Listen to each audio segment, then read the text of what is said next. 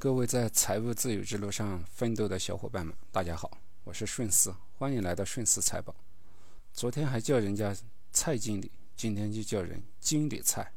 关于基金经理人的梗，自去年下半年以来，热度就从来没有衰减过。都说专业的事情交给专业的人去做，那么在这个明星基金经理不断刷爆热搜的时代，我们应该选择什么样的基金经理，把钱交给他去打理呢？今天我就来跟大家聊聊这个话题：如何选择优秀的基金经理？我将从五个维度来给大家做一个分享。首先要看的是基金公司，因为基金公司会带来两方面的问题。一个优秀的基金公司，它会有一个比较好的研究团队。虽然基金经理的操作会有一些自己的一些主观倾向，但是研究团队及他的报告和分析还是比较重要的。毕竟一个人的精力是有限的，好的团队能够创造出无穷的力量。其次，一个优秀的基金公司，它能留住人才，基金经理的稳定性就会更强。基金经理的稳定性对于一只基金来说是极其重要的。华夏大盘精选在王亚伟的六年任职期间里翻了将近八倍，成为当时的明星基金。但是随着王亚伟的离开，后面这五年里，这支基金一直一蹶不振，就从来没有超过王亚伟离职前的点位。近些年来，易方达基金之所以有这么火，是因为它拥有三位老将：冯波执掌易方达行业领先混合十一年，张坤执掌易方达中小盘八年，肖楠执掌的易方达消费行业也是八年。正是这些基金经理对一只基金长时间的管理，让这些基金在最近的五年都实现了三倍以上的涨幅，收益排名在前百分之十。同样，在新政全球也有超过十年的董承飞和谢志宇两位老将，而很多基金公司从业超过五年的基金经理都没有这几个，这样的基金公司就比较堪忧了。哪怕是发行的老基金，都会不停地更换基金经理。每个基金经理的操作风格其实不一样的，所以一换基金经理之后，他们会频繁进行调仓，这就加大了基金的波波动。那我们如何去考察一下基金公司是否靠谱呢？当然，规模大小是一个参考指标。规模大的公司，收到的基金管理费会高一些，相应的能给到基金经理的薪酬也会好一些，可能能留住优秀的基金经理。我们来看一下2020年基金规模排行前十的公司有哪些。这前十家公司是易方达、华夏、广发、汇添富、博时、南方、富国、嘉实、招商，还有中银。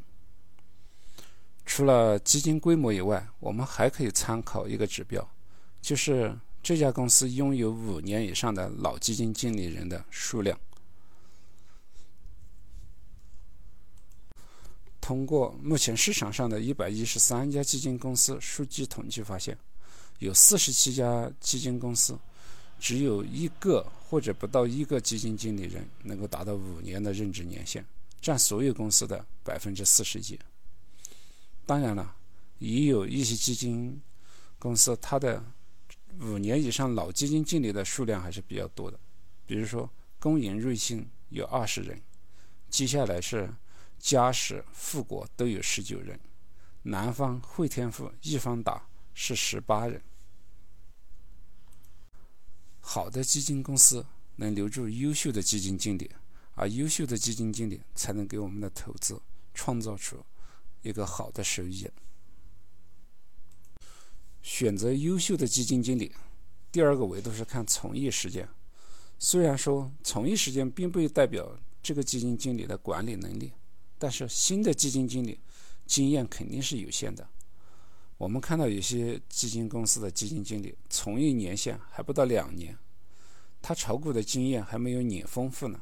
纵使他有再高的学历，有再好的理论体系，他能把握中国股市的嗯涨涨跌跌吗？他能够不成为其他机构的韭菜吗？中国的股票市场是一个非常特殊的市场。并不是哪一种投资理论，比如说价值投资理论或者趋势投资理论所能把控的，所以并不是能用一个理论去指导投资。在这个市场上涨涨跌跌所积累出来的经验才是最宝贵的。这时候，老的基金经理就体现出了他的经验价值。所以，选择优秀的基金经理，五年是一个最低的从业门槛。最好是这个基金经理他能够经历过牛市和熊市，拥有穿越牛熊的操作经验。因为上一次的牛市是在二零一五年，要同时具备牛熊经历。那就至少需要六年以上的基金管理经验。选择优秀基金经理的第三个维度是看过往的业绩。虽然说过往的业绩并不代表未来的业绩，过去所拥有的收益并不代表未来还可以取得同样的收益，但是过往业绩至少代表了这个基金经理他的基金管理能力。过往业绩好，代表他的管理能力。还是可以的。如果过往业绩都不行，那你怎么期待它未来它会有更好的一个基金管理能力呢？过往业绩主要看哪几方面呢？我们可以看近五年、近三年、近一年，它的排名是否能够排到同类的前百分之二十五。看完排名，我们再来看风险控制。该只基金的最大回撤是否低于其他基金？近一年的最大回撤是多少？在熊市里面的最大回撤是多少？熊市里面的收益情况是什么情况？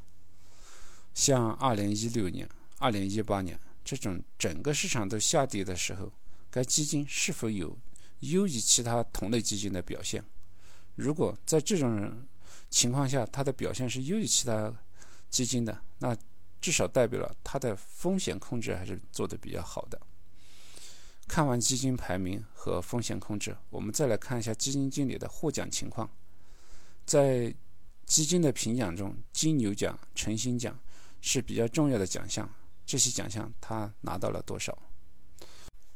通过对过往业绩的排名、风险控制以及基金经理的获奖情况这三方面做一个综合评估，再确定你是否放心把你的钱交给这个基金经理去进行打理。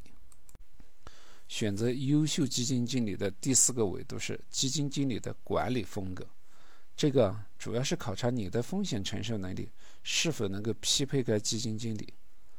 基金经理的专业特长代表了他能够在某个行业上选择到较好的重仓股，比如说中欧基金的医药女神葛兰对于医药行业，易方达消费的男神肖楠对于消费行业。这两个基金经理在各自的领域里面都能做得比较好，但是，如果你让葛兰来投资消费行业，让肖楠去投资医药行业，你认为他们还能做得同样出色吗？基金经理的投资风格还要看他的前十大重仓股，有的基金经理比较激进，前十大重仓股的比例能够达到百分之七十以上，这样的基金波动会比较大。涨的时候涨得比较高，跌的时候也会跌得比较惨。如果你选择这样的基金，你就需要有比较大的回撤承受能力。比如说诺安基金的诺安成长混合，基金经理是蔡松松，前十大重仓股占到了百分之八十四，而且全部为五 G 半导体的龙头股，单一行业重仓股高度的集中，涨的时候能涨到天上去。基民们亲切地称基金经理为“蔡经理”，跌的时候也能入地，所以回撤的时候就被戏称为“经理蔡”。去年的易方达几只基金也是同样的持仓状况。这里讲到了基金重仓股的行业分布，行业分布越单一，它的波动就越大，周期性就会越强。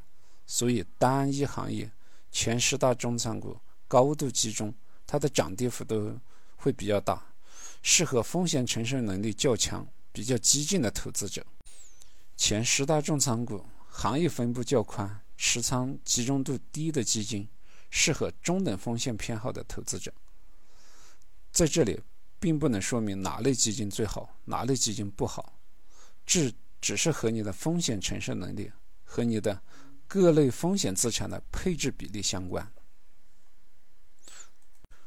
选择优秀基金经理的第五个维度是管理能力。要从该基金经理管理的基金数量和基金规模来看，管理的基金数量太多，他是否有能力专注于你买的这只基金，这方面需要考虑。规模太大，自身的调仓换股本来就不容易，产生的持续性收益有可能会逐渐降低。但关于基金规模大小是否能够影响收益，国内外有很多不同的意见。这只是做一个简单的参考而已。好了，以上就是我分享的选择优秀基金经理的五个维度：选择优秀的基金公司，选择有较长从业经验的基金经理，基金经理过往有优秀的业绩，还有基金经理的管理风格要与你的风险承受能力相匹配。最后，还有就基金经理的管理能力，你都认可吗？欢迎在评论区留言点赞，也欢迎点击关注，及时了解更新。谢谢您的聆听，顺次财宝，下次再见。